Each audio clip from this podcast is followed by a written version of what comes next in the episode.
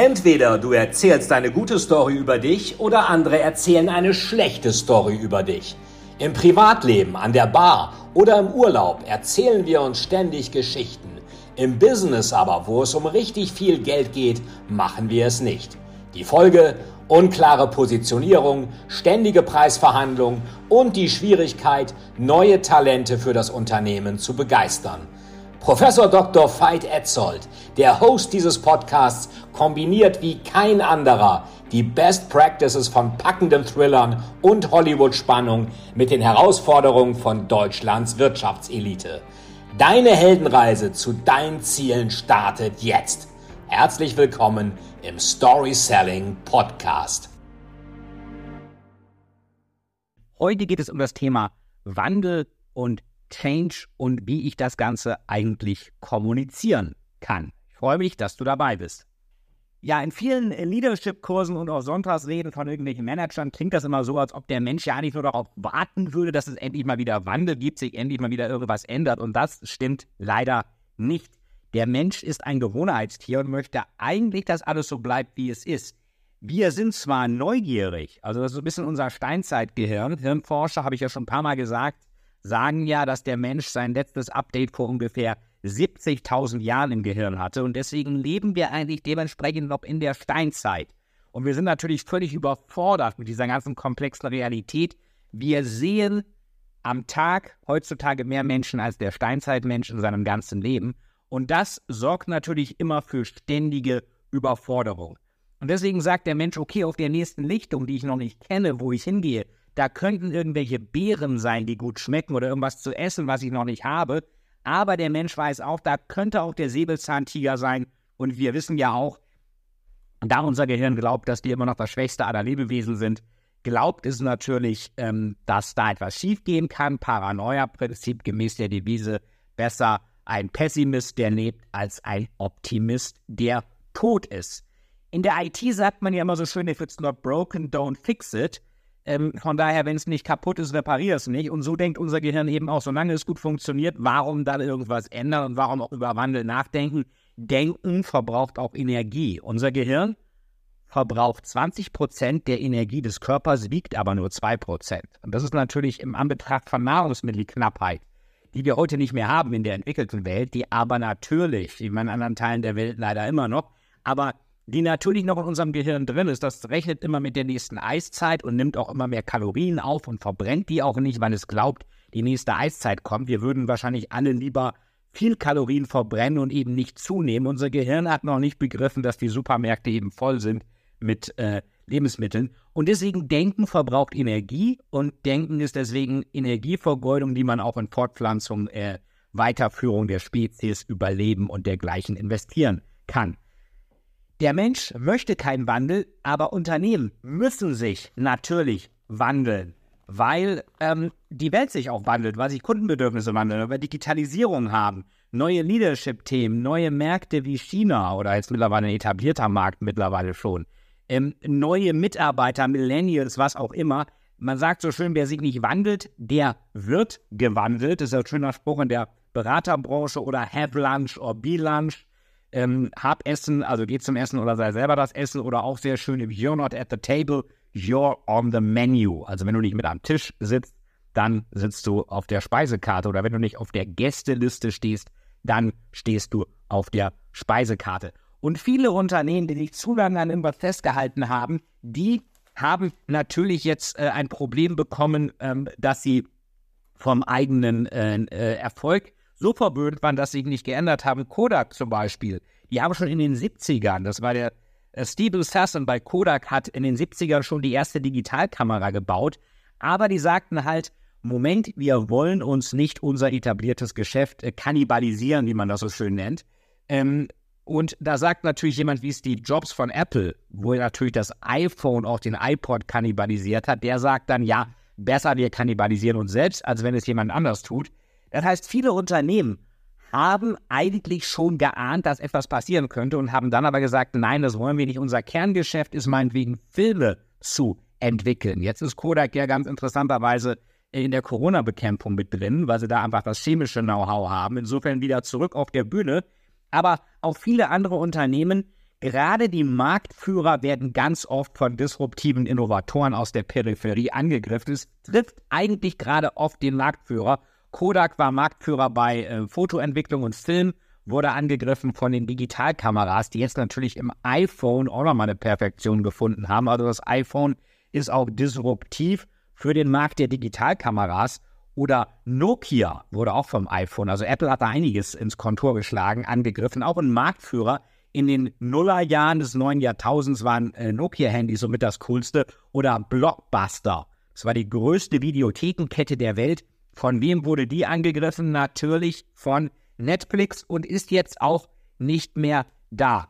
Ähm, Ericsson, Nokia haben sich ganz gut gewandelt. Die machen jetzt so 5G-Infrastruktur und auch Microsoft ist ja jetzt wieder eins der wertvollsten Unternehmen der Welt und die haben es eben hinbekommen, ganz stark auch auf Cloud-Services, Microsoft Teams und sowas zu gehen, weil Bill Gates, der natürlich selber ein disruptiver Innovator war, schon wusste, die größte Herausforderung von Microsoft, hat er schon äh, im Jahr 2000 gesagt, ist der Erfolg von Windows. Weil der Erfolg von Windows, der kann uns äh, praktisch so incumbent, also langsam, träge und selbstzufrieden machen. Und das ist immer relativ gefährlich. Es gibt ja die schöne Metapher mit den Rittern, ähm, wo der frühere Vorteil zu einem künftigen Nachteil wurde. Die Ritter, das waren die gepanzerten Herren des Schlachtfeldes. Und als dann die Armbrust erfunden wurde mit Armbrustbolzen oder auch der Langbogen, wo die Pfeile, ein also optimierter Langbogen, wo die Pfeile die Rüstung durchschlagen konnten. Das sorgte dann dafür, dass die, Ritter aus dem Sattel geworfen worden sind und dann auf dem Boden lagen, mit ihren Rüstungen nicht mehr hochkamen und natürlich wehrlos den Landsknechten ausgeliefert worden sind. Ist das jetzt ähm, was Neues? Nein. Gute Unternehmen haben sich immer gewandelt, aber wird die Welt komplexer? Ja. Die meisten Unternehmen leben heutzutage nicht mehr so lange wie ein Mensch. Die durchschnittliche Lebensdauer eines Unternehmens ist also deutlich unter 60, 70 Jahre und man spricht ja oft von einer VUCA-Welt. Das kommt aus dem Pentagon, aus dem Militär, von V volatil, U uncertain, also unsicher, C komplex, also komplex und ambiguous, also ähm, Ambiguität, ähm, Doppeldeutigkeit. Das ist ja ähnlich wie bei Facebook zum Beispiel. Was ist der Kunde? Ist er da nur Kunde oder ist er auch Datenlieferant? Und wenn er Datenlieferant ist, will er dann nicht auch für seine Datenlieferungen in irgendeiner Weise bezahlt werden? Und ihr kennt ja hier auf dem Podcast auch das Interview mit Peter Gerber, dem Vorstandschef von Lufthansa Cargo, der so schön sagte, dass ein Manager eigentlich drei Sachen richtig gut machen muss. Der muss eine einheitliche Strategie erklären. Der muss diese Strategie auch ziemlich vielen Stakeholdern ähm, praktisch erklären. Und ähm, er muss unter sehr hohem Zeitdruck äh, auf, auch basiert auf einer unzureichenden Datenbasis schwerwiegende Entscheidungen treffen. Ich hatte gerade ein interessantes Gespräch, gerade heute, ähm, mit dem äh, Leiter Konzernentwicklung eines großen Unternehmens, großen ähm, Großunternehmens, Transportunternehmens, der mir sagte, ähm, dass viele aus Beratung, aus Unternehmensberatung, die dann in, in die Industrie kommen, scheitern. Und zwar deswegen, weil sie auf einmal weitreichende Entscheidungen treffen müssen, auf einer nicht zureichenden Datengrundlage und auch deswegen, weil sie eben nicht sagen können, wenn das Projekt vorbei ist und das klappt nicht so gut, dann gehe ich auf ein anderes Projekt der Beratung. Nein, du bleibst auf dem Projekt, du arbeitest mit diesen Mitarbeitern weiter und du wirst an dem Erfolg gemessen und du musst Entscheidungen treffen. Das kannst du nicht an deinen Kunden einfach mal so äh, outsourcen.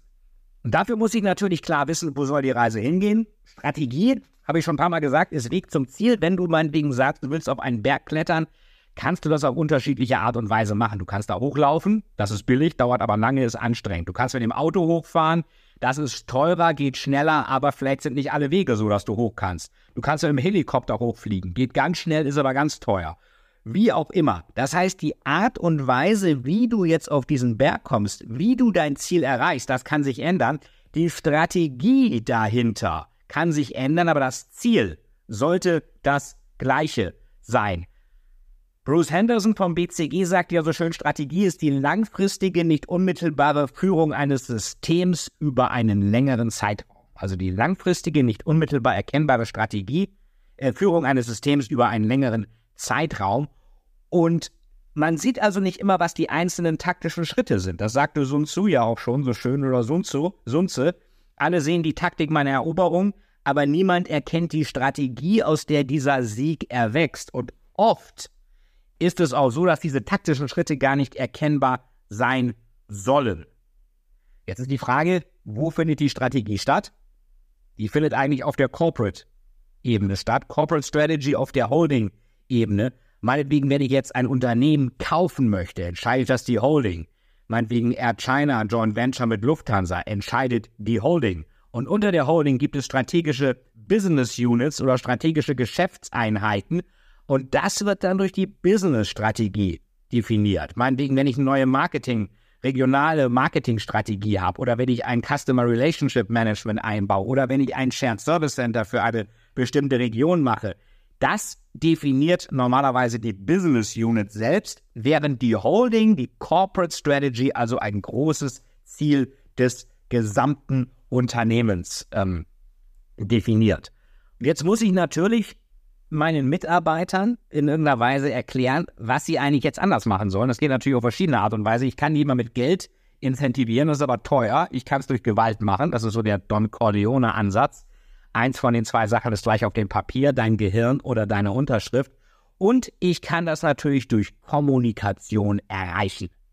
Peter Drucker, der Management-Guru, sagte ja so schön, Leadership heißt, Leute dazu zu bringen, dass sie was für einen tun, und zwar idealerweise so, dass die, die Leute das gern tun. Also muss ich kommunizieren. Das Problem ist nur, 80 Prozent ihrer Zeit, es gibt eine Studie aus Harvard, die zeigt, dass 80 Prozent ihrer Zeit verbringen Manager mit Kommunikation und gleichzeitig finden 80 Prozent der Manager das, was sie im Job so zu hören, zu lesen bekommen, E-Mails, Memos, PowerPoint, was auch immer, langweilig. Also 80 mal 80, 64 Prozent, 64 Prozent der Zeit ist mal eben weg, weil Leute nicht zuhören, weil es langweilig ist. Also muss ich, wenn ich den Wandel möchte, muss ich nachhaltig und interessant kommunizieren.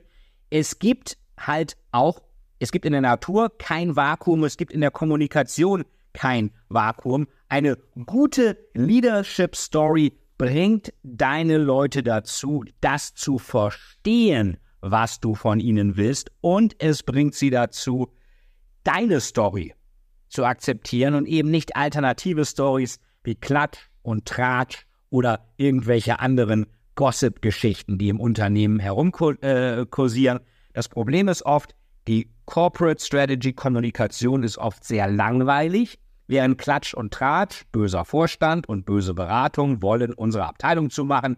Dagegen müssen wir was tun. So eine Story hat Helden und Schurken und Bedrohung und ein Happy End. Die hat die bessere Story. Also wenn Klatsch und Trash die besseren Story haben, Stories haben als Corporate Strategy, dann hat das Unternehmen ein Problem. Deswegen muss Wandel immer auch in einer guten Geschichte kommuniziert werden. Und wie das funktioniert, wie es normalerweise schief läuft, aber wie ich das auch gut machen kann, das erfahrt ihr in der nächsten Folge. Das war heute Wandel kommunizieren im Totalis to Sell Storytelling Podcast. Der Podcast, wisst ihr, ist kostenlos, aber bitte abonniert den Podcast, schickt ihn auf Leuten, für die das interessant sein könnte, bewertet den Podcast und schreibt eine Bewertung bei iTunes. Das ist dann so die Gegenwährung für diesen kostenlosen Podcast. Würde mich sehr freuen. Und ich freue mich aufs nächste Mal und schreibt mir auch in die Kommentare, was euch noch fehlt und was euch interessiert. Das war euer Fight im Tales to Tell Storytelling Podcast mit Wandel kommunizieren.